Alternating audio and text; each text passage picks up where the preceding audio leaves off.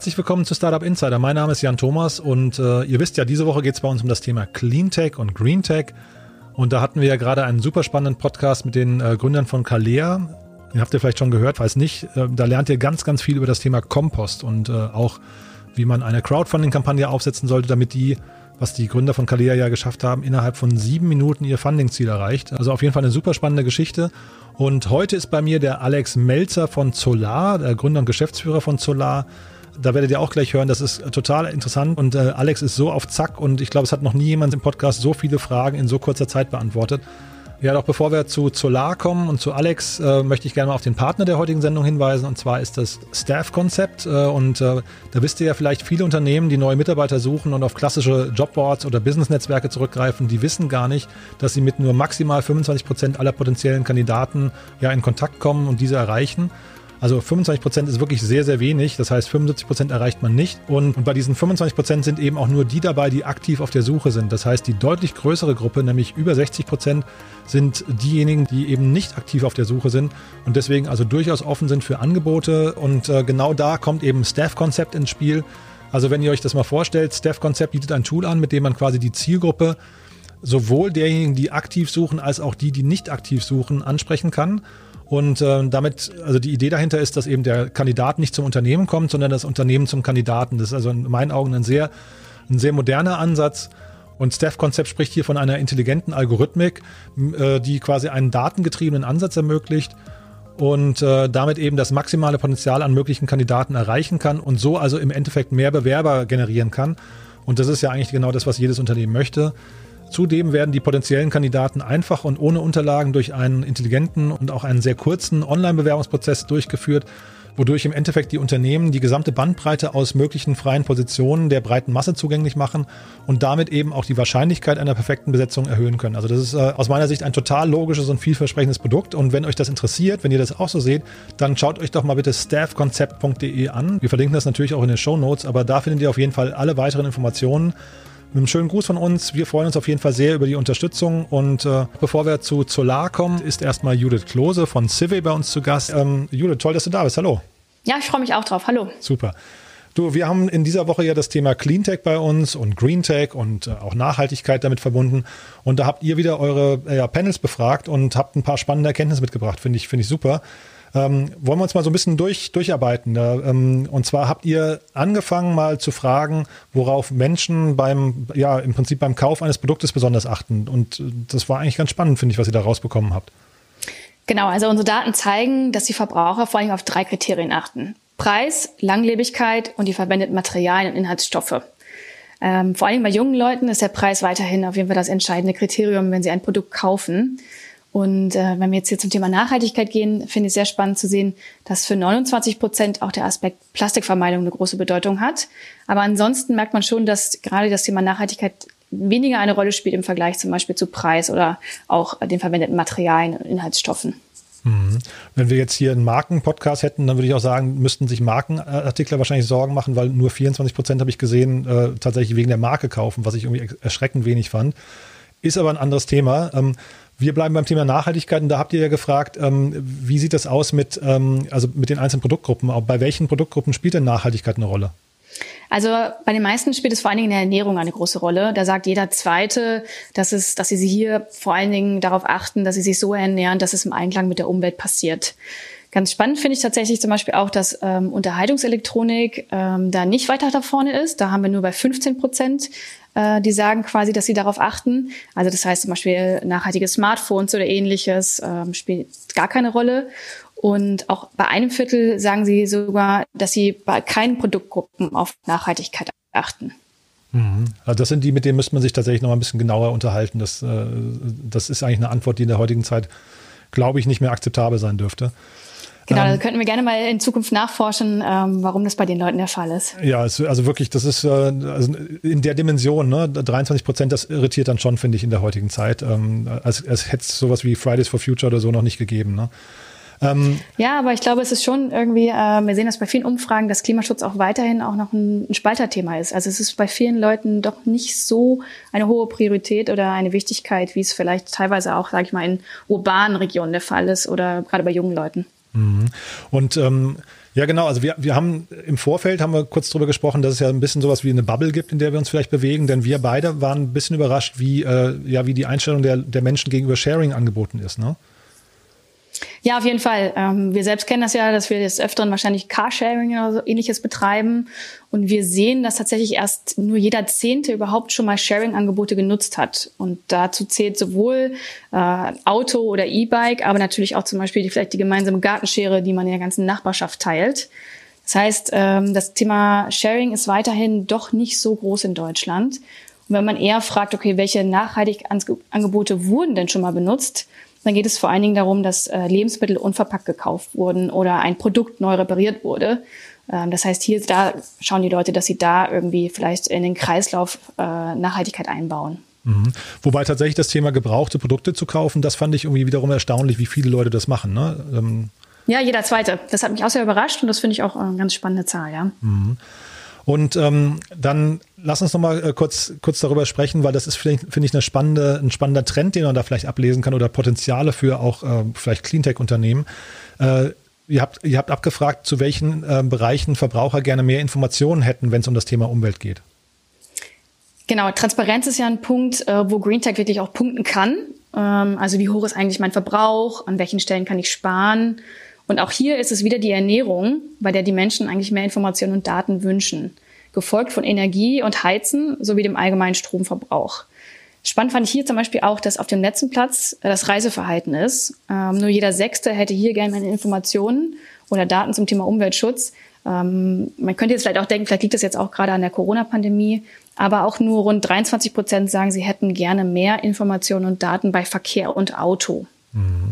Ja, und apropos Corona, da habt ihr nochmal nachgefragt, ähm, inwieweit sich das Thema Corona auf äh, Klima- und Umweltschutz auswirkt, ob das in Zukunft eine stärkere Beachtung haben wird oder nicht. Und ähm, also wir wollen jetzt hoffen, dass Corona irgendwann zumindest mal vorbei ist, ja, aber äh, wie bleib, was, was davon bleibt denn? Also jeder Zweite im Land ist der Meinung, dass ähm, die Corona-Pandemie nicht dazu führt, dass Klima- und Umweltschutz äh, eine stärkere Beachtung finden wird. Ähm, wir haben das letztes Jahr in unseren Umfragen gesehen, dass Klimaschutz schon einer der wichtigsten Themen war. Und Wirtschaftskrise und Gesundheitsversorgung haben das jetzt schon auch abgelöst. Und da ist jetzt schon spannend zu sehen, inwieweit jetzt zum Beispiel im Vorfeld der Bundestagswahl, äh, Fridays for Future oder vielleicht sogar mögliche neue grüne Bewegungen das Thema Klimaschutz ähm, doch wieder auf die Agenda höher setzen können. Ähm, wir sehen auch hier große Unterschiede, zum Beispiel auch bei den Parteien. Ähm, die Anhänger der Grünen sind hier natürlich um einiges optimistischer, was ähm, die Bedeutung des Themas angeht, als jetzt zum Beispiel die Anhänger der AfD.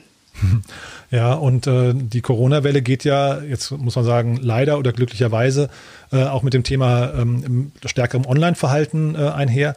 Und da habt ihr auch nochmal nachgefragt, inwieweit da Menschen drauf gucken, ob das gut oder schlecht für den Klima- oder Umweltschutz ist, ne? Genau, also wir haben da genau das gefragt, ist das eher gut, ist das eher schlecht? Und da sagen vier von zehn Deutschen, es gibt Vor- und Nachteile. Ähm, ein Drittel sagt, ähm, dass die Digitalisierung eher gut ist für die Umwelt. Ähm, das ist auch sehr spannend. Das heißt, hier sieht man, dass die Digitalisierungsskeptiker eigentlich in der Minderheit sind, was quasi den Klima- und Umweltschutz angeht. Auf der anderen Seite haben wir zum Beispiel auch gefragt, ähm, ob die Leute eigentlich der Meinung sind, dass es die Umwelt belastet, wenn sie im Internet surfen. Und hier sieht man einen klaren Split der Bundesbürger. Das heißt, ähm, während 41 Prozent sagen, ähm, ja, das belastet die Umwelt, sagen 41 Prozent auch, nein, es belastet sie nicht. Das heißt, wenn sich zum Beispiel ein Green Tech-Unternehmen hier speziell auf Stromverbrauch und CO2-Ausstoß zum Beispiel konzentriert, ist wahrscheinlich noch sehr viel Aufklärungsarbeit auch notwendig, wie Stromverbrauch und CO2-Ausstoß äh, auch im Verhältnis zueinander stehen. Toll. Also was heißt toll, ne? Also danke für die Informationen, sage ich mal. Gerne. Also, ob, ob man die jetzt gut findet oder nicht. Ähm, also da waren ein paar Punkte dabei, wo ich sage, da muss, da muss tatsächlich vielleicht noch mehr Aufklärungsarbeit passieren. Aber insgesamt, was ihr macht hinterher, ihr, ihr fragt ja quasi objektive Daten ab und von daher ähm, gilt die Kritik dann nicht euch, sondern eher den, den, den, den Panels, die ihr befragt. Ähm, möchtest du noch mal zwei Sätze zu euch sagen, falls, falls euch jemand nicht kennt, äh, was genau CW macht und für wen ihr das tut? Genau, wir sind ein junges Unternehmen, ähm, was digitale Markt- und Meinungsforschung macht und wir erheben rund um die Uhr ähm, und können dadurch sehr, sehr schnell Daten erheben, aber auch in sehr, sehr spitzen Zielgruppen. Also das heißt, wenn wir jetzt zum Beispiel auf das Thema Nachhaltigkeit gehen, könnten wir zum Beispiel jetzt auch schauen, Leute, die äh, sich für E-Mobilität interessieren, Leute, die regelmäßig ähm, tatsächlich Sharing-Angebote nutzen, da können wir zum Beispiel nach Zufriedenheit ähm, oder nach Konsumwünschen auch befragen. Super. Und wie erreicht man euch am besten? Am besten über cw.com und äh, wenn man mir eine Mail schreiben möchte, an judith.cw.com. Fantastisch. Ja, Judith, ich sage vielen, vielen Dank. Äh, war spannend wie immer und ähm, ich hoffe, wir hören uns dann in, in, Kürze wieder. Ich weiß gar nicht, was das nächste Thema ist, müssen wir nochmal noch mal genau besprechen, aber äh, hat mich auf jeden Fall sehr gefreut, dass wir das äh, ja wieder, wieder so, ähm, ich weiß nicht, so kompetent miteinander durchgehen konnten. Hat mich auch sehr gefreut. Ja, bis bald, ja. Ciao. Bis dann, ciao.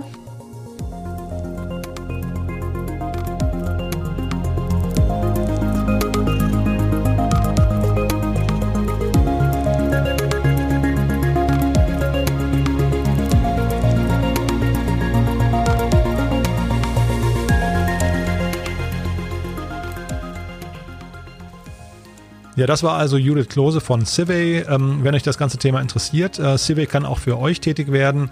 Äh, Civey.com, also C-I-V-E-Y.com ist die Webseite. Da könnt ihr euch informieren. Das sind tolle Umfragen, die dort erstellt werden.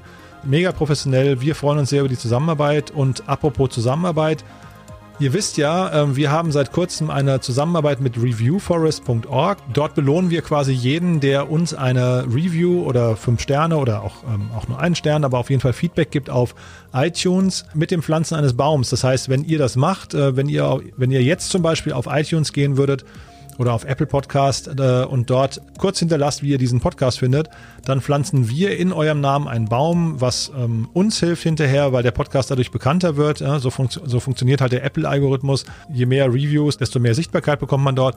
Und auf der anderen Seite tut ihr was für die Umwelt, denn wir pflanzen, wie gesagt, einen Baum in, in Mexiko mit eurem Namen drauf. Klingt eigentlich ganz toll, ne? Also von daher könnt ihr uns jetzt einen Gefallen tun und der Welt und äh, ja, das nur vorweggeschoben und äh, damit kommen wir zu Alex Melzer von Solar. Alex, ich finde es ganz toll, dass du da bist. Herzlich willkommen bei uns im Podcast. Hallo. Hallo Jan, freue mich auch, dass ich da bin. Toll.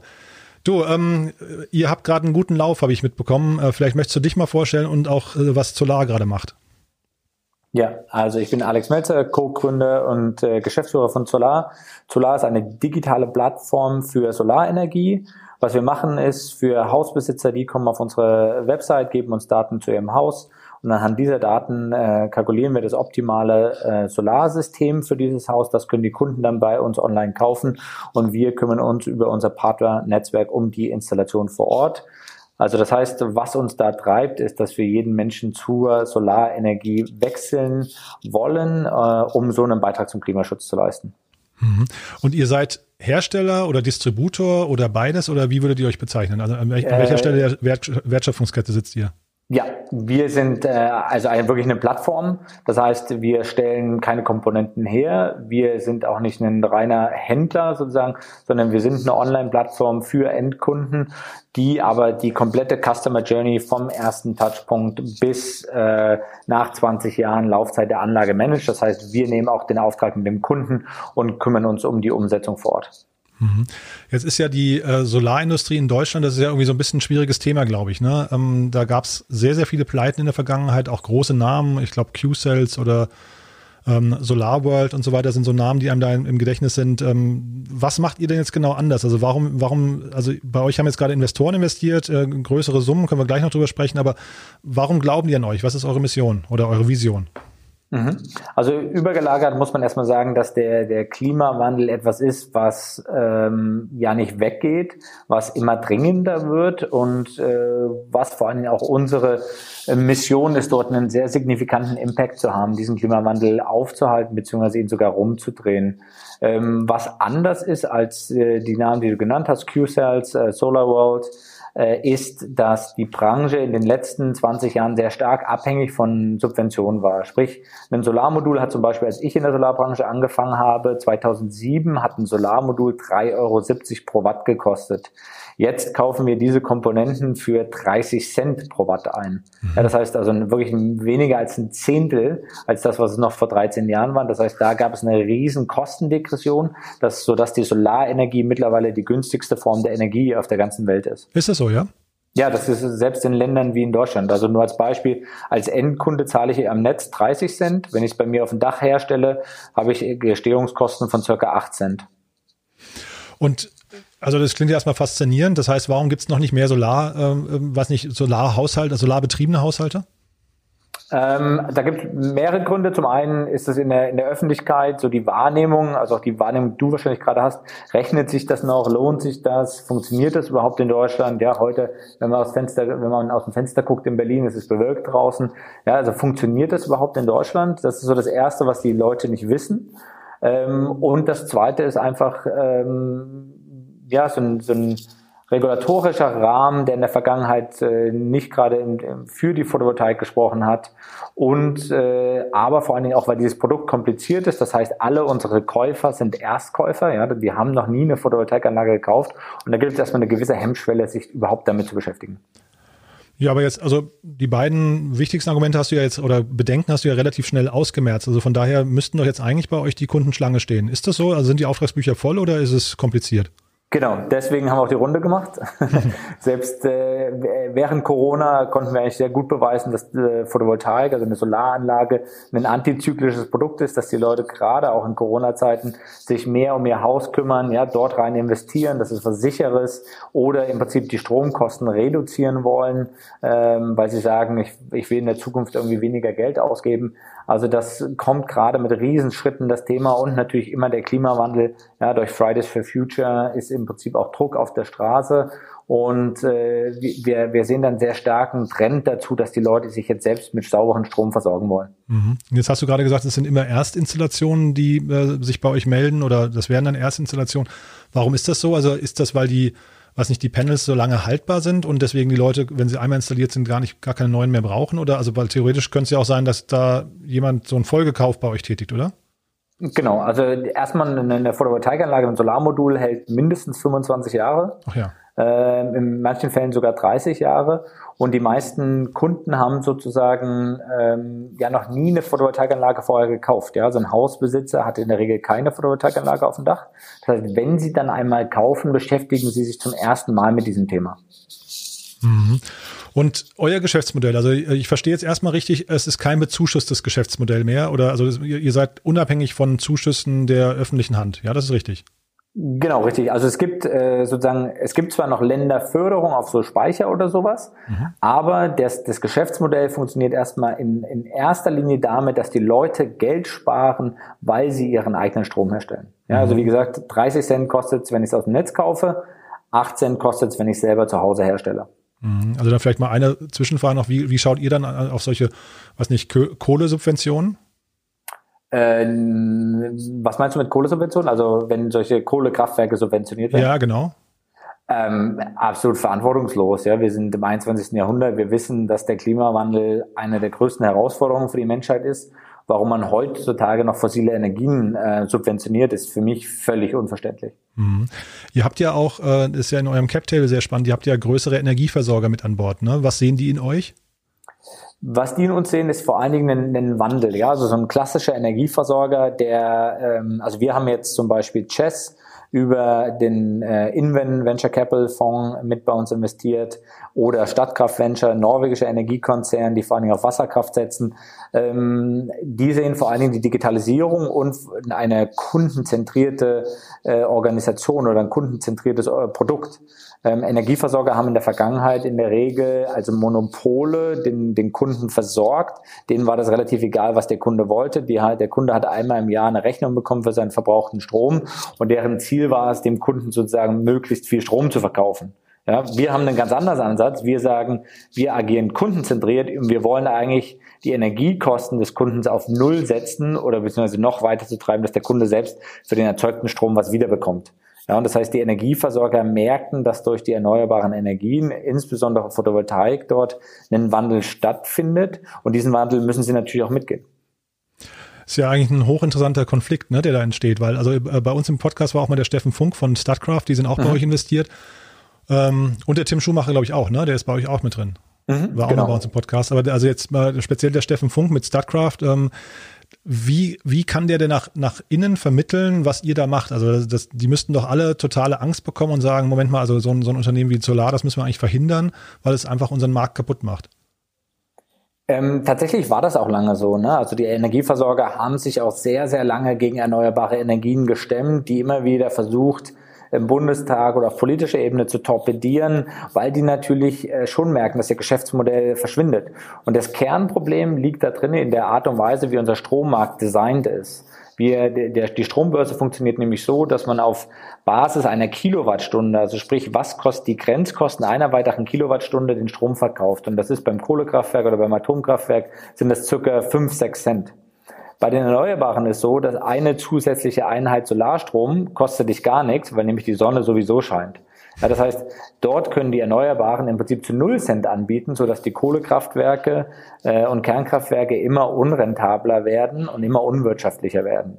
Ja, das heißt, da ist für die geht wirklich das Geschäftsmodell äh, geht zugrunde, sodass die sich jetzt über die die letzten Jahre auch Richtung Erneuerbare organisiert haben, wenn wenn sie es denn als Energieversorger verstanden haben, dass dieser Wechsel stattfindet.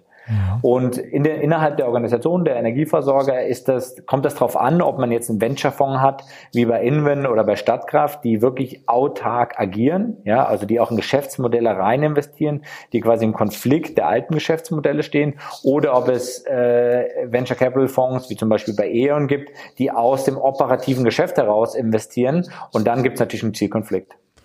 Ja, und bist du dann relativ häufig eingeladen? Bist du dann gern gesehener Gast, der dann auch darüber referieren muss, was eure, ähm, eure Vision der Zukunft äh, der Energiegewinnung ist? Oder also wie, wie nah ist man, wenn so ein, du sagst gerade, die sind unabhängig, das weiß ich, aber ähm, trotzdem, wie, wie eng ist man dann an, an dem äh, Mutterkonzern? Ähm, gar nicht. Also wir Ach haben ja. mit Absicht keine deutschen Energiekonzerne bei uns drin. Mhm. Ähm, wir haben Norwegisch und Tschechisch, weil die beiden Venture-Fonds wirklich gut sind. Also sowohl Inven als auch Stadtkraft Venture lassen uns da völlig freie Hand. Äh, die sagen, wir müssen nichts machen. Ähm, ich bin auch da gar nicht irgendwie mit den operativen Einheiten im Austausch. Ähm, muss ich auch ehrlich gestehen, habe ich kein wenig wenig Zeit und Lust drauf. Mhm, das heißt, was ist dein dein Schwerpunkt dann? Wenn, wie verbringst du deine Tage? Ist es dann primär, was nicht Kundengewinnung, Marketing oder wo liegt dein Schwerpunkt? Genau, also ich, ähm, mein Bereich ist der, der Growth-Bereich. Also ich bin dazu, dafür zuständig für, für Marketing, Sales, Produktmanagement, äh, also den ganzen sozusagen Top of the Funnel, bis ein Kunde bei uns online gekauft hat äh, auf unserer Plattform. Und dann geht es bei uns in den, in, in den Operations-Bereich, die sich dann darum kümmern, dass das durch unser Partnernetzwerk vor Ort beim Kunden installiert wird. Also das heißt, was ich mache, ist, ich bin dafür verantwortlich, die, die, ja, das Geschäftswachstum zu bauen. Mhm. Und so ein Kunden, so, so ein Sales Cycle, wie lange ist der bei euch? Ein Sales Cycle ist relativ lange. Ähm, das kommt so ein bisschen darauf an, wo steht der Kunde in seiner, seiner Customer Journey. Ja, ist er sozusagen ganz am Anfang und hat vom Thema Solar eigentlich gar keine Ahnung, dann, dann, dann dauert es im Schnitt äh, zwei Monate, bis er zum Abschluss kommt. Äh, wenn er sich schon detaillierter damit auseinandergesetzt hat äh, und zum Beispiel das Thema schon mal ins Auge gefasst hat oder er hat vielleicht schon mal von jemand Lokalen im Angebot, dann kann es auch zwei, äh, zwei bis drei Wochen sein. Also mhm. der, die, die Zyklen sind viel, viel länger als im traditionellen E-Commerce. Mhm, ja, spannend. Und ich hatte ja vorhin schon nach dem Geschäftsmodell gefragt, ähm, kannst du uns da mal noch mal ein bisschen durchführen und vielleicht auch so die Marktgröße, ähm, vielleicht auch so das typische Kundenprofil, also wer soll sich denn bei euch angesprochen fühlen? Ja, genau. Also erstmal unsere unsere äh, Vision ist es, den den Kunden, also jeden Menschen, und da sind wir in, in erster Linie auf die die Ein- und Zweifamilienhäuser ähm, fokussiert, also diesen Residential-Segment, diesen Kunden wirklich CO2-frei zu machen. Ja? Und nicht nur mit so Themen wie Offsetting, da gibt es ja auch eine ganze Menge Apps, die das mittlerweile machen, also eine Art Ablasshandel, sondern wirklich deren Energieversorgung komplett CO2 erneuerbar zu gestalten. Und das Einstiegsprodukt, was wir dort anbieten, ist sozusagen die Solaranlage. Ja? Mhm. Und dann, wenn der Kunde äh, diese Solaranlage gekauft hat, wollen wir ihm langfristig mit weiteren Produkten zur Verfügung stellen, sodass er seinen anderen Energieverbrauch, zum Beispiel für Wärme oder für Mobilität, auch noch ähm, CO2-frei gestalten kann. Ja, und das ist zum Beispiel, wenn man sich heute dran denkt, welches Auto kauft man sich als nächstes? Tesla 3, äh, ID3 von VW, also ein E-Auto, mhm. das muss ja irgendwo geladen werden. Ja, und am besten lädt man das im Prinzip mit Solarstrom vom eigenen Dach. Mhm. Das heißt, dort verkaufen wir den Leuten eine Warbox, wir verkaufen denen dann im nächsten Schritt einen Energietarif und wollen so diese Kundenbeziehung für diese 25 Jahre, solange wie die Anlage hält, diese Kundenbeziehung äh, wollen wir aufrechterhalten, um den Kunden wirklich CO2-frei zu bekommen. Mhm. Energietarif, warum? Also die müssten doch dann eigentlich Selbstversorger sein, oder? Genau, also wie, man, man schafft es, äh, 80, 85 Prozent seines Stromes äh, selbst herzustellen auf dem Dach, aha, aha. aber es bleibt immer noch so ein, so ein, so ein 15 Prozent Rest. Ja? Mhm. Ähm, und diesen Reststrom wollen wir natürlich auch den Kunden mit erneuerbaren, sauberen Ökostrom versorgen. Das heißt, wir werden da auch einen, äh, nächstes Jahr ein neues Ökostromprodukt launchen, wo wir dem Kunden diesen Strom wirklich die Börsenpreise durchreichen und gar, gar keinen Aufschlag auf den, auf den Strom machen, sondern wir wollen wirklich, dass die Leute CO2-frei werden. Mhm. Ja, cool. Und bei diesen 25 Jahren Laufzeit, also ist da ein Teil davon, ist das auch ein Subscription-Modell oder äh, sag mal, ist euer primärer Umsatz tatsächlich mit dem Tag eins ähm, äh, ab, abgeschlossen dann auch schon? Mhm. Wir haben da zwei Modelle. Also das eine ist äh, der, der, der Einmalverkauf sozusagen aus unserer Perspektive oder aus Perspektive des Kunden. Er investiert in sein Haus ja, das macht zum Beispiel Sinn, wenn man ein Haus neu baut, dann würde es einfach Teil der Baukosten. Ja, dann, dann hat der Kunde ja einen Immobilienkredit und kauft sich einmal die Anlage zum Haus dazu. Und dann werden wir Anfang des Jahres ein neues Subscription-Modell launchen, was äh, sozusagen, wo die monatliche Rate plus den Reststrom, den man noch äh, braucht, im Prinzip günstiger ist als den Strom, den man jetzt aus dem Netz bezieht. Ja, und mhm. dann wird es natürlich ein No-Brainer, weil man dann hin, hingehen kann und sagen, hey, guck mal, du zahlst heute 100 Euro für den Strom.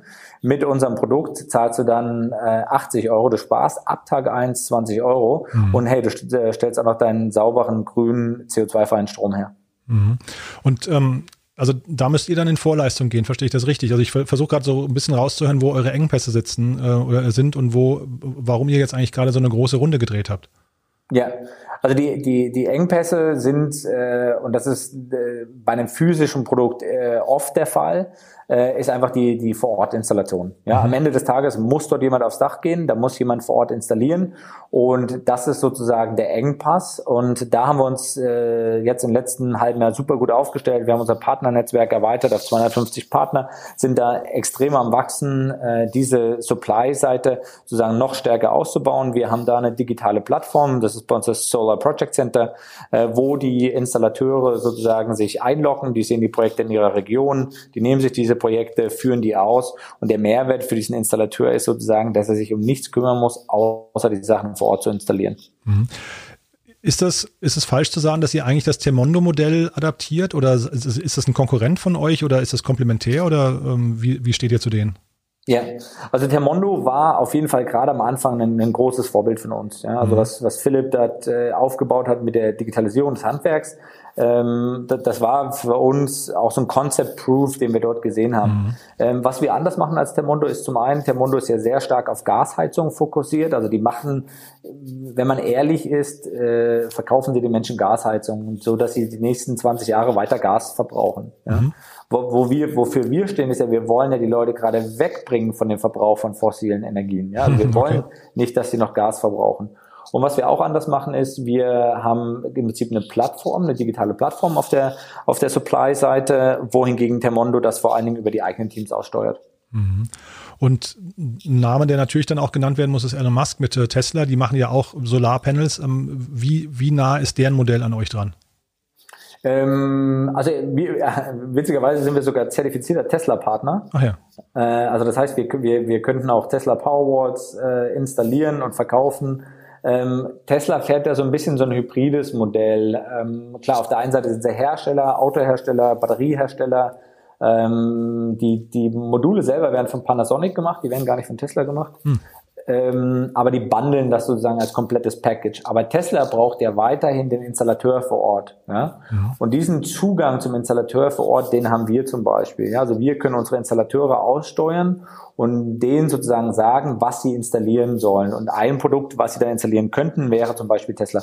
Das heißt, auf der einen Seite stehen wir in gewisser Weise auf Endkundenseite im Wettbewerb mit denen. Mhm. Auf der anderen Seite sind wir auch Partner für sie, wenn wir diese Produkte installieren äh, wollen. Mhm. Und äh, trotzdem nochmal so die Marktgröße, also das, wenn du sagst, ein und zwei, ähm, also Einfamilienhäuser und Doppelfamilien äh, und Doppelhäuser, das klingt ja nach einem Riesenmarkt, ne? Äh, ihr seid in Deutschland jetzt gerade aktiv oder schon in Europa?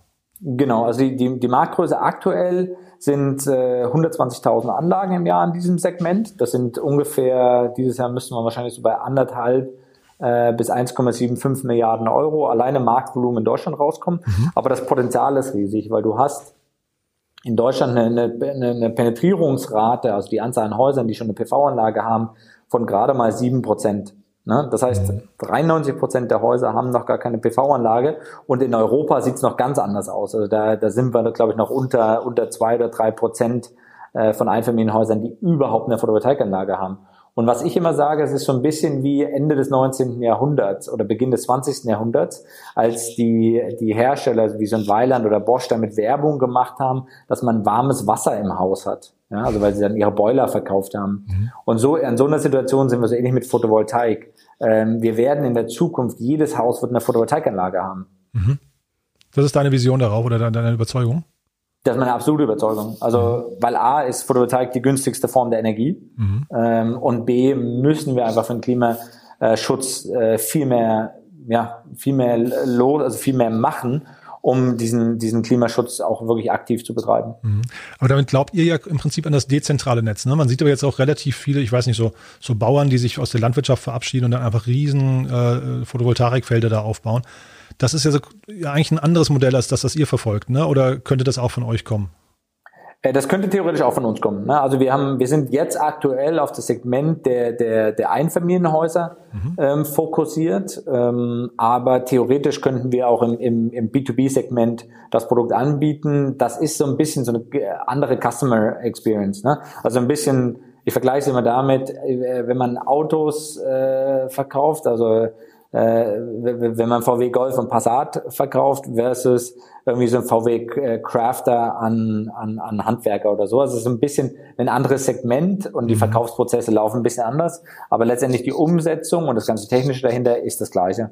Naja, aber es gab ja früher mal diesen schönen Spruch, Hauptsache der Strom kommt aus der Steckdose, ne? Und äh, äh hinterher ist ja Strom etwas, was du, also bei, bei euch geht es jetzt um das Gewissen, ne? Und auch um die, um, ich weiß nicht, vielleicht die ethische Überzeugung, ich tue was Gutes für die Umwelt, aber muss das unbedingt auf meinem Dach passieren oder könnte das nicht? Also, weil ich, ich stelle mir halt vor, der, der Installationsaufwand ist natürlich auf der grünen Wiese viel, viel einfacher als auf dem Dach, oder?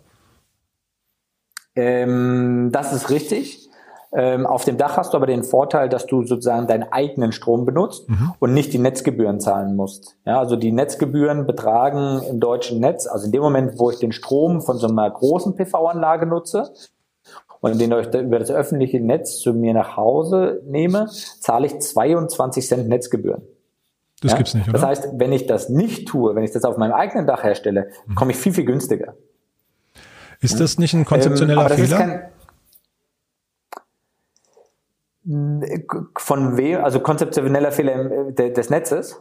Ja, naja, also, also ich, wenn ich dir jetzt richtig zuhöre, dann, dann geht man den komplizierteren Weg, äh, um es nicht einspeisen zu müssen, ähm, um die Kosten der Einspeisung zu vermeiden. Aber eigentlich wäre ja, wenn, wenn man jetzt rein aus ökonomischen äh, Gesichtspunkten drauf guckt, wäre es ja viel, viel besser, das irgendwo quasi zentral ähm, günstig zu produzieren, wo es keinen stört, wo auch vielleicht ein Dach nicht hässlich wird dadurch. Ne?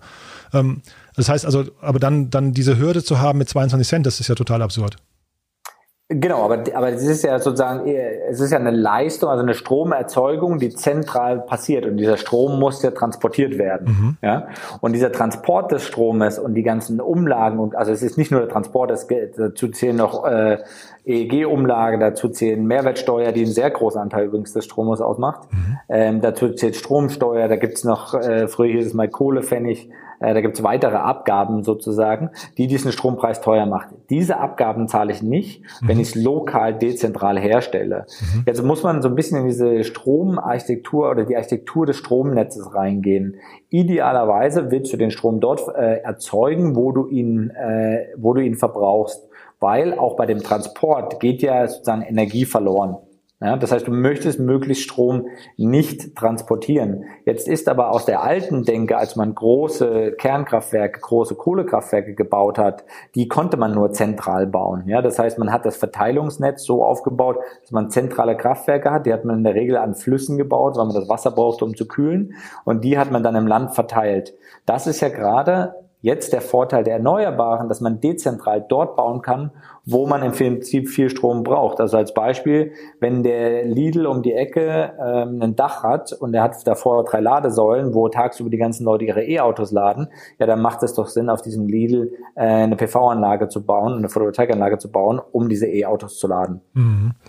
Und wie ist das denn mit dem Timing? Also jetzt äh, habe ich verstanden, das ging, ging von äh, ursprünglich 3,70 Euro runter auf 30 Cent ja, pro Watt. Ne, das, genau. Das habe ich richtig verstanden. Aber ja. Ja? Von 3,70 Euro auf 30 Cent pro Watt, genau. Genau. Aber äh, besteht nicht die Gefahr, dass wenn man jetzt noch zehn Jahre wartet, dass es dann eben vielleicht, ich weiß nicht, bei 8 Cent landet oder so? Äh, absolut, das wird auch so, das wird auch so passieren. Also die die Kosten, die Kosten für die Solarmodule werden weiter sinken. Also die werden äh, weiterhin so wahrscheinlich um die vier Cent am Ende des Tages sein. Ähm, und das ist sozusagen die die Kurve, die wir uns dort vorstellen. Mhm. Und das spielt aber nicht gegen euch, weil also das würde jetzt, das ist ja erstmal ein Plädoyer dafür zu warten, ne? Ähm, genau, da gibt's da gibt's zwei Perspektiven. Also das eine ist, ähm, das ist so ähnlich wie in der Chip-Industrie. Die, die Microchips sind ja auch immer günstiger pro, pro äh, Processing Unit geworden. Mhm. Trotzdem ist das iPhone immer teurer geworden. Mhm. Ja, das heißt, die Leute werden sich einfach viel mehr Leistung, viel mehr Module auf, die, auf ihre Häuser bauen. Das ist der eine. Also das heißt, wir, wir sehen eher, dass der, unser durchschnittlicher Warenkorb steigt, anstatt fällt. Ähm, und das zweite, äh, das zweite an der Stelle ist, zu warten lohnt sich nicht, weil man in der Zwischenzeit ja schon wieder anderthalb tausend Euro an seinen Stromversorger für den Strom bezahlt hat. Mhm. Äh, und dass man eigentlich sollte man das viel eher machen, anstatt zu warten.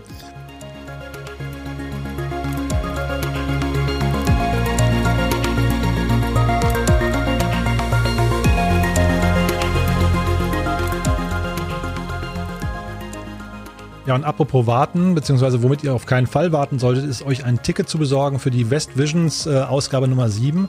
Es ist ein tolles Event für die digitale Community, das die Bereiche Technologie, Wirtschaft, Kunst und Gesellschaft verbinden möchte und das bereits, wie gesagt, zum siebten Mal schon tut. Dieses Mal natürlich leider eben nicht als physisches Event, sondern rein online. Das findet statt am 5. November 2020 ab 14 Uhr. Und äh, da gibt es eine ganze Reihe an Talks von ja wirklich hochkarätigen Speakern, spannenden Workshops, interaktiven Pausenelementen und ganz, ganz vielen Überraschungen. Ja, also wenn man mal so ein bisschen durchguckt, da gibt's wirklich, äh, da geht's von Physik angefangen über das Thema Food Waste bis hin zum Thema Design oder wie baut man Instagram-Communities auf und so weiter und so fort. Also eine super breite Mischung und das Tollste ist, es ist kostenlos. Deswegen solltet ihr jetzt mal eben auf westvisions.de gehen und euch ein Ticket besorgen. Es kostet, wie gesagt, nichts. Am 5. November ist die Konferenz ab 14 Uhr und ihr wisst ja, das ist ja mittlerweile, also die die Online-Konferenzen sind ja fast so ein bisschen wie lineares TV früher, denn da gibt es wirklich viele Veranstaltungen, die man nicht verpassen sollte und die transportieren, wie jetzt eben die West Visions, wirklich sehr viel Inspiration, Know-how und äh, ja, sorgen auch für Networking-Elemente. Äh, Von daher schaut euch das mal an, westvisions.de. Ja, und damit machen wir weiter im Interview. Zurück zu Alex. Ich habe mich gar nicht im Vorfeld damit beschäftigt, fällt mir auf, wie so der Stromverbrauch von privaten Haushalten sich entwickelt hat. Ähm, wie stark steigt der eigentlich? Weil es kommen ja unglaublich viele technische Geräte dazu und die werden natürlich auch effizienter dann irgendwie im Stromverbrauch. Aber wo stehen wir da? Weißt du das? Und wie ist die Entwicklung? Genau, also die, die meisten, äh, also die meisten Stromverbrauch haben wir tatsächlich, oder den, meisten Anstieg des Stromverbrauchs haben wir tatsächlich nicht äh, in, mit den Haushaltsgeräten, weil die werden schon immer effizienter, die, die schalten sich in Standby. Ja, früher sind ja die, waren ja die Fernseher an, wenn man sie angelassen hat. Heute mhm. fahren sich die Geräte automatisch runter. Mhm. Ähm, aber den, eine Steigerung des Stromverbrauchs haben wir vor allen Dingen bei Wärmepumpen und bei ähm, E-Autos. Ja, also wenn ich wenn ich mir früher, wenn ich ein Haus gebaut habe, habe ich mir eine Gasheizung eingebaut. Heute habe ich die Wahl, kann ich mir eine Wärmepumpe einbauen, die mit Strom läuft. Wenn ich das tue, kommen automatisch drei bis 4.000 Kilowattstunden Strom hinzu. Das heißt, damit verdoppel ich meinen Stromverbrauch. Das gleiche beim E-Auto. Ja, ein E-Auto, was so äh, 20, 25.000 Kilometer im Jahr fährt, äh, bei 20 Kilowattstunden pro 100 Kilometer Verbrauch, kommt da so im Schnitt äh, 4.000 Kilowattstunden äh, zusätzlicher Strom hinzu. Das heißt, die eigentliche Stromsteigerung kommt dadurch, dass ich äh, Energien, die traditionell mit fossilen Energien wie Benzin und Gas bedeckt waren, jetzt mit Strom äh, benutze. Mhm. Wärt ihr nicht eigentlich auch ein super Lead-Generator für die E-Mobility-Industrie? Äh, also seid ihr nicht eigentlich perfekt prädestiniert dafür, jetzt einem Tesla zum Beispiel zu sagen, hey, die haben sich jetzt gerade eine Anlage aufs Dach gebaut, die, oder mit denen sprechen wir gerade, lass uns doch die Anlage größer machen und ihnen gleich noch ein Auto mitverkaufen? Ja, absolut. Ähm, das, das geht in beide Richtungen. Also zu, zum einen, das ist einer der ersten Fragen, die wir dem Kunden stellen, ob er denn eine, eine äh, ob er denn ein E-Auto in den nächsten zehn Jahren plant. Und wenn er sagt, ja, dann legen wir die Anlagen sozusagen also schon so auf, die, auf das E-Auto aus. Mhm. Und genauso geht es in die andere Richtung. Wenn sich ein Kunde gerade mit dem Kauf eines E-Autos beschäftigt, dann äh, kommt er natürlich auch oft zu uns und fragt, wie ist denn das? Kann ich das mit Photovoltaik betreiben? Was brauche ich dafür? Also das wird einer der größten Wachstumstreiber für unseren Markt werden. Mhm. Aber Kooperation habt ihr da noch nicht, nicht mit VW oder mit Tesla oder so weiter? Äh, nee, das haben wir noch nicht, sondern wir gehen die Route über äh, Content-Portale, mhm. ähm, die in, wo sich die Kunden sozusagen über ähm, darüber informieren. Also das heißt, wenn, wenn wir hier Zuhörer von der Automobilfirmen haben, äh, wir haben Bock auf eine Kooperation. ja, cool. Und sag mal, kannst du mich mal äh, nochmal abholen bei dem Thema Blockchain? Das spielt doch wahrscheinlich bei euch auch eine, zumindest in der Diskussion, wahrscheinlich eine spannende Rolle, oder? Ähm, jetzt, jetzt muss man, äh, also das, das eine ist, was ist das gehypte Investorenthema? Ne? Und das andere ist, wie sieht die, sieht die regulatorische äh, Realität dort an der Stelle aus? Ähm, Fakt ist, dass ähm, Blockchain ist eine Möglichkeit, um ein Peer-to-Peer-Trading von Energie zwischen zwei Menschen zu ermöglichen. Ja? Mhm. Die Realität sieht aber aus, dass unser Strommarkt und unsere Strominfrastruktur über Jahrhunderte so gewachsen ist mit, Regu mit, mit, mit, mit den Regularien, die auf EU-Ebene oder auf Land Länderebene extrem komplex sind und extrem so strukturiert sind, dass die Blockchain dort äh, eigentlich gar nicht reinpasst. Also um Blockchain zu machen, bräuchte es erst einen riesigen Regularienwechsel. Und das sehe ich zumindest kurzfristig nicht, dass das passiert. Mhm. Das heißt, es spielt bei euch äh, oder theoretisch dann im ganzen, ja, ganzen Energiesektor eigentlich keine richtige Rolle, ja, deiner Meinung nach? Also nicht, also ganz ehrlich, nicht wirklich. Das war mal ein Hype-Thema vor zwei, drei Jahren, mhm. aber ich kenne jetzt auch kein Startup, was diese Blockchain wirklich erfolgreich irgendwie im Energiemarkt platziert hat. Mhm. Und ähm, dieser ganze, also was ja in den, äh, was nicht, in den Jahren 2012 bis 2014, glaube ich, so als diese ganze Pleitewelle kam, äh, eine große Rolle gespielt hat, war auch der Druck aus Fernost, ne, aus China. Ähm, ist das für euch ein Thema oder ist das jetzt, weil ihr sowieso äh, kein Hersteller seid in dem Sinne, ist das für euch eigentlich nebensächlich? Das ist für uns nebensächlich. Also das ist für uns natürlich gut. Es ist generell gut für die ganze Branche. Ähm, es ist gut für den Klimaschutz, ja, mhm. weil nur durch diese Investments der Asiaten, die, also die Chinesen haben wirklich Milliarden in die Solartechnologie gesteckt, mhm. ist, äh, ist es uns überhaupt gelungen, diese Technologie so marktreif zu kriegen, dass sie jetzt die günstigste Form der Energie ist. Mhm. Ähm, und für uns macht es de facto keinen Unterschied, weil wir dem Kunden sozusagen auf seine Bedürfnisse das optimale Produkt anbieten. Wir sind technologieagnostisch, wir sind markenagnostisch. Das heißt, wir profitieren eher von Preissenkungen, die sich daraus ergeben. Mhm.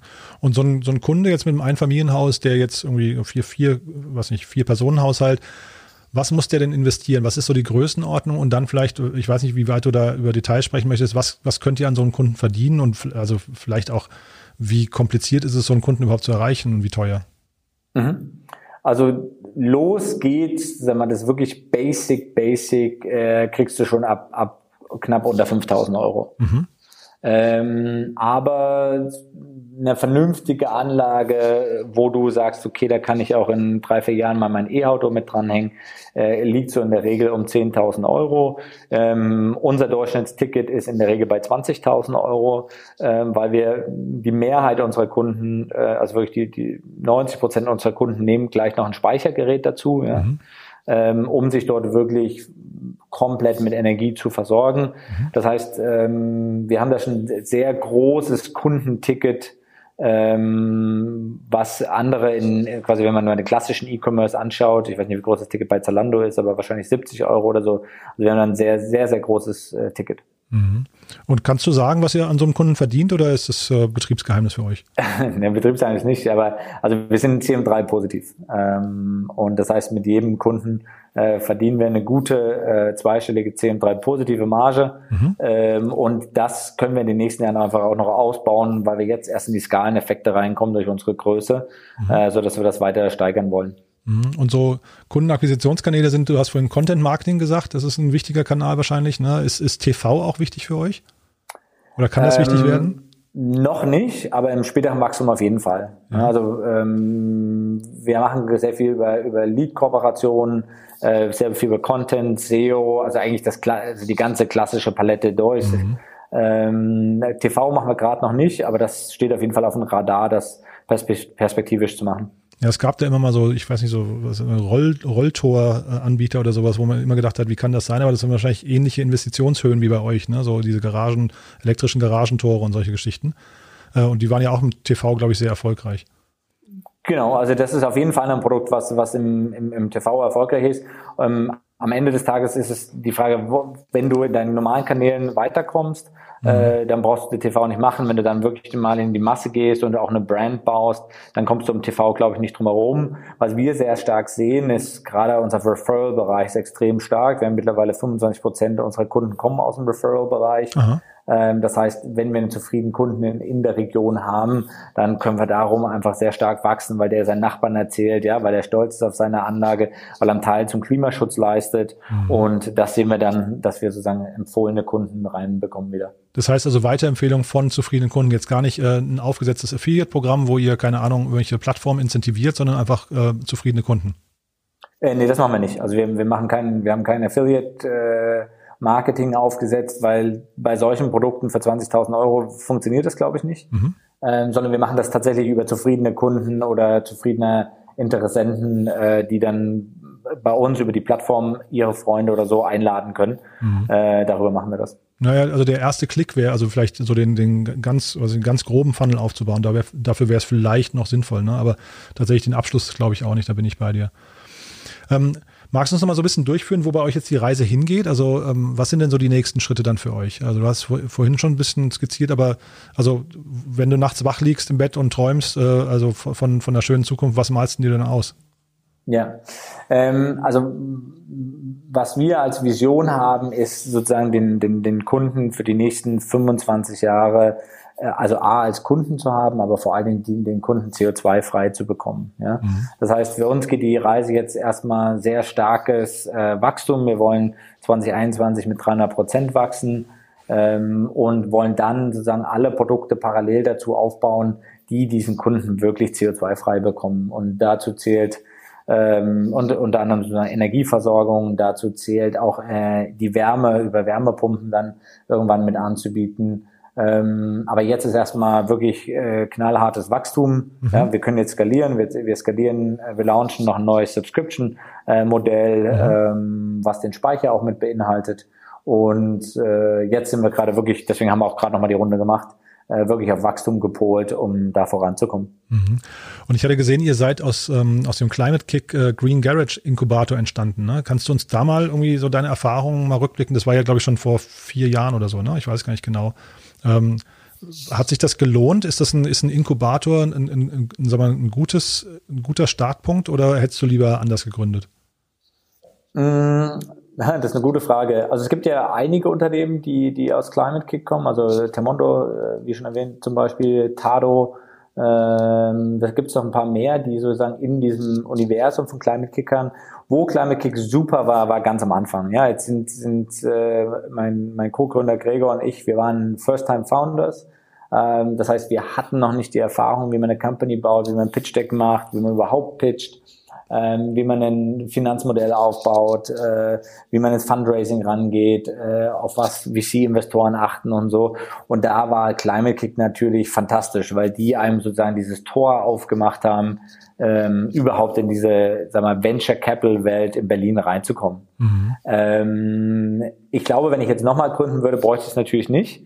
Aber für alle die, die irgendwie eine, eine Impact-Mission haben, ja, ähm, für die ist äh, der Climate, Climate Kick super und äh, wo, wo sich das gut mit uns gedeckt hat, ist, äh, wir haben, wir haben zwei unserer Kernwerte. Ist das eine ist immer Impact und das andere ist immer Wachstum. Ja, und wir würden sozusagen niemals äh, unseren, unseren Impact für das Wachstum opfern, aber wir würden auch nicht unser Wachstum für Impact opfern. Und ich glaube, diese Kombination, die kann man auch gut im Climate Kick oder diese erfolgreichen Unternehmen im Climate Kick haben das verstanden, dass man auch mit einem grünen ähm, Thema wirklich skalieren kann und Geld machen kann. Mhm. Und jetzt hast du eben schon die Venture Capital Welt angesprochen. Ihr habt jetzt äh, gerade 25 Millionen eingesammelt oder ich, ich habe es richtig verstanden, es war eine Erweiterung der ursprünglichen Runde, glaube ich, aus dem letzten Jahr, ne? Genau, richtig. Ja, 25 Millionen und äh, ihr habt ein, ein, spannendes Portfolio, wenn man so sagen darf, von Investoren. Kannst du uns da mal durchführen, warum, also du hast ja vorhin schon die ähm, Corporate VCs angesprochen, aber du hast noch nicht genau gesagt, warum ihr euch für Corporate VCs en, äh, entschieden habt, weil ja eigentlich, wenn ich es richtig verstanden habe, sind die ja relativ weit weg von euch, die, die eigentlichen Corporates. Ähm, warum diese Zusammensetzung? Also Partec ja, habt ihr also, noch mit drin, ne? dann, dann hast du äh, Statcraft, äh, Inven oder wie sie ausgesprochen werden, Tim Schumacher, ich weiß gar nicht wer noch, aber also ist ein bunter, ja. bunter Kreis, ne? Richtig, ja. Also wir haben, wir haben zwei, zwei Lager an der Stelle. Äh, wir haben auf der einen Seite die Corporate VCs mit Stadtkraft und äh, Inven zum Beispiel oder die Biber Ventures. Mhm. Ähm, und wir haben auf der anderen Seite aber auch Consumer-Investoren mit Partec Ventures und Hardcore. Mhm. Ja, und äh, Partec und Hardcore sind ja reine Venture Capital Investoren, die mit Energie äh, oder dem Cleantech Space gar nichts zu tun haben. Und was unsere damalige These war, und das hat sich auch als sehr, sehr erfolgreich herausgestellt, ist sozusagen einen balancierten Ansatz zwischen äh, Consumer-Orientierung und dem Energie- und Cleantech zu bauen. Mhm. Ja? Äh, und das heißt, wir haben da an der Stelle äh, reine VC-Investoren und mehr so Corporate VC-Investoren, obwohl ich sowohl Stadtkraft äh, und als Invent, die beide agieren wirklich wie reine Venture Capitalisten, die agieren nicht, wie man das manchmal aus diesem Corporate VC-Umfeld hört, äh, ganz und gar nicht. Mhm. Aber ich höre auch raus, dass eigentlich für euch das Thema Marke irgendwann sehr wichtig wird. Ne? Das heißt, ihr macht schon sehr viel dann über Brandbuilding auch. Absolut. Also unser Markenziel ist es, äh, und das ist auch die, die, sozusagen die Zieldefinition für unsere, für unsere Markenabteilung. Wenn jemand in Deutschland an Solar denkt, soll er an Solar denken. Ja, also wir wollen dort äh, sozusagen diesen Tempo-Effekt haben. Mhm. Ja, cool. Und dann habe ich noch eine Frage und zwar ähm, äh, bei euch hat ein neuer CEO angefangen, der Benjamin Rauser, Anfang, Anfang des Jahres da habe ich mich ähm, gefragt, und das kannst du natürlich jetzt ähm, äh, auch sehr diplomatisch beantworten, aber ich habe mich gefragt über die Vita, ähm, wie der zu euch passt. Und vielleicht kannst du, also vielleicht kannst du mich da mal durchführen. Ich, also ich kenne ihn nicht, ne? Ich habe jetzt einfach nur mal gesehen, äh, eure letzten Pressemeldungen, habe dann gesehen, der war bei McKinsey, aber dann eben auch bei Deliveroo und bei Holiday Check und habe mich gefragt, wie, wie passt das Profil zu euch oder, oder wie hast du den denn aus oder wie, wie habt ihr den ausgesucht? Mhm. Ähm, also der, der Hintergrund und die, die These bei Ben, der den kompletten operativen Bereich heiert, äh, verantwortet, die These dahinter war zu sagen, wir haben eine Plattform und wir haben über die Plattform haben wir Partner angebunden und diese Partner muss man aussteuern. Und das ist letztendlich genau das Gleiche, was Ben bei Deliveroo gemacht hat. Mhm. Ja, dort Deliveroo oder jeder dieser, dieser Food-Plattformen äh, die holt den Kunden rein und die bietet verschiedene Partner an und diese Partner machen das Verfilmen dieser Leistung, die auf der Plattform angeboten wird. Und das ist exakt das Gleiche, was wir sozusagen auch äh, machen. Es, man kann es auch mit Flixbus vergleichen, ja, das heißt, wir waren auch mit, mit Leuten mit Flixbus im Gespräch, aber diese, diese Kombination aus Deliveroo hat dort sehr stark gepasst. Und das Gleiche hat Ben auch im, im Tourismusbereich, also im Travel-Bereich gemacht ähm, so dass diese Perspektive von ihm, als wir das Interview hatten, super spannend war darauf, ähm, wie wir unser Fulfillment machen können. Mhm. Ja, verstehe. Und jetzt wollt ihr im nächsten Jahr ja stark wachsen. Ich habe gelesen, ihr wollt auf 200 Mitarbeiter verdoppeln. Ne? Das ist aber für ein Jahr ganz schön heftig, oder? Äh, auf jeden Fall. Also das, äh, ich, ich mache nach wie vor äh, so ein Onboarding-Lunch mit allen Neuen. Mhm. Äh, Finde ich nach wie vor spannend und ich bin immer überrascht, wie jeden Monat, äh, wenn ich dann zehn Leute mir gegenüber sitzen habe. Ähm, also ich finde das nach wie vor eine tolle Sache, dort jeden persönlich kennenzulernen. Aber es wird natürlich bei diesem Wachstum schwierig, äh, gerade auch für mich, äh, alle Namen zu behalten. Mhm. Aber wir sehen es einfach, wir haben da zwei Perspektiven drauf. A, wir haben die Chance, jetzt äh, stark zu wachsen, der Markt wird äh, stark wachsen. Und B, wir haben einfach auch die Verantwortung, äh, ja, wirklich jetzt einen Impact gegen den Klimaschutz zu machen äh, also einen Impact gegen den Klimawandel zu machen und mhm. wirklich unseren Beitrag zum, zum Klimaschutz zu leisten. Mhm. Ja, ist eine tolle Mission auf jeden Fall. Aber wie, wie hält denn so eine, so eine Teamkultur das aus, wenn man jetzt so schnell wächst? Weil die, also euch gibt's ja noch nicht so lange, ne? Vier Jahre ist richtig, oder? Genau, also wir haben das erste Jahr war so ein Climate Kick, da waren wir, wie viel waren wir da am Ende? Drei, äh, vier, fünf Leute oder so, mhm. also so richtig angefangen mit Leute einstellen, haben wir Anfang 2017, also jetzt so dreieinhalb Jahre, genau. Ja, und dann Ende nächsten Jahres 200 Leute. Also wo, wie, wie kriegt das die Teamkultur hin? Also da, weil da, das kann ja auch ganz schnell zerbrechen, wenn dann die Strukturen noch nicht da sind, ähm, dass Missstimmungen aufkommen, Lagerbildung und so weiter. Also wie, wie kriegt ihr das, gerade jetzt auch noch mit der Corona- und, und Remote-Zeit wahrscheinlich sogar, ne? Absolut. Ähm, also, also A, wir, wir machen, glaube ich, ein sehr, sehr, sehr striktes ähm, Hiring. Ähm, wir sind ein Unternehmen, was eine, was eine Mission anbietet, womit sich viele identifizieren können. Ja, also du hast wirklich einen, es gibt nicht so wahnsinnig viele Unternehmen, wo du wirklich einen Impact machen kannst in deinem, in deinem täglichen Tun. Ähm, und was wir machen, also im, im Hiring-Prozess gleichen wir die Kandidaten gegen unsere Werte ab, äh, wovon der Hauptwert äh, wirklich diesen Beitrag zum Klimaschutz und der andere Wert äh, Wachstum, äh, also wir nennen es Growth Mindset, ähm, wirklich dieses, wo Leute dieses Mindset mitbringen, dass sie wachsen wollen. Und wenn man, glaube ich, im Hiring sehr stark darauf achtet, dass die Leute diesen Werten entsprechen, dann kann man auch so eine Kultur, ähm, wenn man denn die gemeinsame Mission hat, nämlich einen Beitrag zum Klimaschutz zu leisten, dann kann man diese Kultur auch erhalten, auch wenn man 200.000 oder was weiß ich, wie viele Mitarbeiter sind. Hm. Ähm, offene Jobs findet man wahrscheinlich bei euch auf der Webseite, ne? Auf jeden Fall. Ja, ja, also wer da jetzt Lust bekommt, irgendwie seinen, seinen Teil beizutragen, das klingt ja dann vielleicht für den einen oder anderen spannend, dann mal bei euch vorbeischauen. Ähm, du hattest eben, das du als letzte Frage noch, du hattest das Thema Ablasshandel eben mal kurz in den Mund genommen. Ähm, und da muss man sofort immer denken an die, ja, weiß nicht, die öffentliche Kritik, die den äh, Leaders for Climate Action gerade so ein bisschen immer wieder entgegengetragen wird, die ich nicht ganz nachvollziehen kann. Und da wollte ich dich mal fragen, ob du das einordnen kannst. Ähm, ist das Ablasshandel, was da passiert, oder wie siehst du diese Bewegung?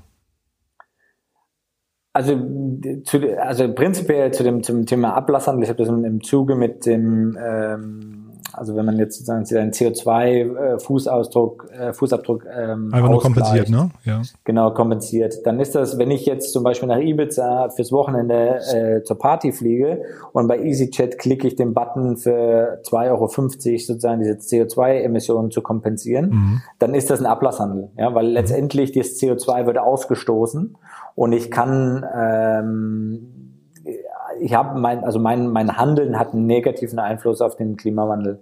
Und deswegen, das ist das, was wir sagen. Wir wollen unseren Kunden eher reale Lösungen zur Verfügung stellen. Wir wollen nicht, dass sie sich eine Gasheizung in den Keller einbauen und dann im Jahr 10 Euro für CO2-Kompensation zahlen, sondern wir wollen, dass sie sich gleich eine Wärmepumpe einbauen und diese Wärmepumpe mit Ökostrom oder noch besser mit Solarstrom vom eigenen Dach betreiben. Mhm. Das heißt, aber ähm, lass mich kurz da reingehen. Das heißt, äh, die Kompensationszertifikate, die es so gibt, von denen hältst du dann dementsprechend wenig. Also die laufen eigentlich konträr zu eurer Überzeugung also die machen dort an der Stelle Sinn, wo man keine Alternative hat. Wir sollten aber erst die Alternative versuchen zu machen. Ja, also wir sollten wirklich erst versuchen, ähm, unseren CO2-Fußabdruck zu re reduzieren mit realen Maßnahmen. Mhm. Ja, die CO2-Zertifikate sollte immer das letzte Mittel sein. Mhm.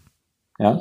Ähm, Leaders for Climate äh, Action ist, wir sind auch ein Teil der, der, äh, der Initiative mhm. und ich unterstütze es auch sehr stark und ich glaube, dass das auch das richtige Signal ist, weil es genau das tut, nämlich die viel mehr Aufmerksamkeit ähm, sämtliche Geschäftsmodelle in diesem Bereich zu rücken. Ne? Mhm. Weil es ist toll, dass wir das machen und es ist toll, dass wir diese Mission haben, ähm, alle Leute CO2-frei zu bekommen. Aber trotzdem müssen sämtliche Bereiche des Lebens CO2-frei werden. Deswegen ähm, ist es gerade umso wichtiger, dass auch digitale Gründer und Gründerinnen sich viel stärker mit diesem Thema auseinandersetzen. Mhm. Ja? Was schwierig ist, wenn es dann Leute gibt, die nur darauf sind, um für das Greenwashing sozusagen dabei zu sein, mhm. das Thema in der eigenen Organisation aber völlig irrelevant ist. Mhm. Ja. Und ähm, gibt es denn insgesamt politische Hürden, die noch aus dem Weg geräumt werden? Also was siehst du denn gerade für so große gesellschaftliche Herausforderungen noch? Oder ähm, wo müssen wir denn noch die meisten oder die schwierigsten Hebel umlegen? Die, ich glaube, die, die schwierigste Hürde, die wir umlegen müssen, das ist gesamtgesellschaftlich sowie auch individuell, wir müssen anfangen zu verstehen, dass wir jetzt handeln müssen. Ja? Wir haben keine Zeit mehr und wir haben keine Zeit mehr, dieses Problem auf zukünftige Generationen oder sei es nur zehn Jahre zu verlagern. Mhm. Denn jedes Gramm CO2, was wir jetzt rausblasen, kriegen wir nicht wieder eingefangen und wird dazu führen, dass wir das anderthalb Grad Ziel nicht mehr schaffen. Selbst das zwei Grad Ziel ist jetzt schon kaum noch erreichbar. Mhm. Ja, und dieses Bewusstsein, das muss uns klar werden, dass wir jetzt aktiv handeln müssen und was wir als, als Rollenmodell, als Unternehmen auch zeigen wollen, dass man auch mit Impact, auch mit Grünsein Geld verdienen kann und wachsen kann. Ja, und das auch ein Venture Capital Case ist. Und ähm, so in der Hoffnung sozusagen auch für andere Gründerinnen und Gründer oder für andere Unternehmen, die und sagen, ja, wir gehen diesen Schritt, äh, weil wir, weil wir ähm, Impact und Wachstum wirklich vereinen können. Mhm. Gibt es denn noch, äh, vielleicht so als allerletzte Frage, gibt es denn andere Unternehmen, die man sich nochmal angucken sollte als, ähm, ich weiß nicht, Privatpersonen oder auch vielleicht als, als, als Gründer, ähm, wo man jetzt, also nicht Konkurrenten von euch, wo man vielleicht nochmal andere Dinge, ähm, weiß nicht, ja, nachhaltige Themen verfolgen kann, die, die gut wären für die Umwelt? Also siehst du da andere Projekte, wo du auch sagst, hey, die muss man sich auf jeden Fall mal anschauen? Ähm, auf jeden Fall. Also zum Beispiel äh, Tomorrow Bank aus Hamburg, äh, die quasi eine Neobank sind, aber mit einer grünen Agenda hinten dran, weil die das Kapital, was sie von den Leuten liegen haben, dann auch so einsetzen, dass es nicht bei äh, der Finanzierung von Kohlekraftwerken landet, sondern wirklich in, in, in erneuerbaren Energien landet zum Beispiel. Ähm, es gibt äh, unsere Freunde hier von Ecosia aus Berlin, mhm. also eine, eine digitale Suchmaschine, die den Profit, den sie mit den Werbe, Werbemaßnahmen einnehmen, dazu einsetzen, um Bäume neu zu pflanzen. Mhm. Ähm, also es gibt immer mehr Unternehmen, die sich äh, auch dieser Zebra-Logik äh, unterstellen, äh, Impact und Wachstum sozusagen zu vereinen. Klasse. Du, also von meiner Seite aus sind wir durch. Äh, war ja ein spannender Ritt. Äh, viele, viele tolle Antworten, muss ich sagen, Alex. Äh, gibt's von deiner Seite aus noch was, was du loswerden möchtest? Oder haben wir was vergessen, was wichtig ist? Ähm, also ich glaube nicht. Ich glaube, was du angesprochen hast, ist äh, Leaders for Climate Action oder generell. Ähm, was ich nur immer wieder sagen kann, ist, ähm, jeder sollte sich mit diesem Thema beschäftigen. Ne? Das ist, das ist heutzutage kein Öko-Thema mehr, sondern es ist, glaube ich, wir alle müssen dann eine, eine globale Verantwortung übernehmen, äh, dort mehr für den Klimaschutz zu machen. Jeder kann da was machen. Jeder kann da mit seinen eigenen Handlungen was machen. Und es ist im Prinzip nicht mehr wie vor 15, 20 Jahren, wo das die, die Ökospinner äh, in den, in den Biolatschen gemacht haben, sondern man kann das heutzutage ruhigen Gewissens auch als Berliner mit der Hipster machen. Na, den Ökospinner müssen wir wahrscheinlich sogar dankbar sein, sonst wären wir vielleicht noch nicht so weit, wie wir heute sind. Ne? Äh, das kann gut sein, ja. Alles klar, Alex. Vielen, vielen Dank und äh, alles Gute für eure Mission. Es klingt auf jeden Fall total cool. Ich hoffe, es melden sich ein paar Leute, die Lust haben, bei euch zu arbeiten. Super, vielen Dank, Jan. Bis dann, ciao. Bis dann, ciao, ciao.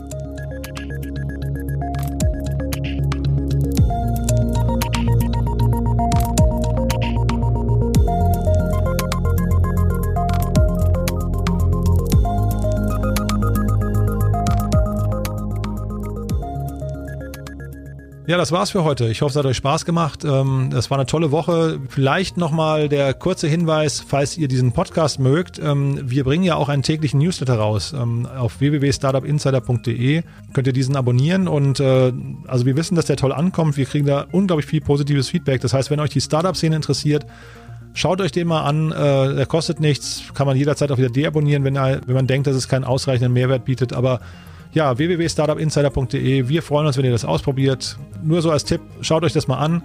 Und ansonsten noch ein schönes Wochenende und wir hören uns nächste Woche ähm, wieder mit spannenden Gästen, kann ich jetzt schon versprechen. Schaltet wieder rein. Alles Gute und tschüss.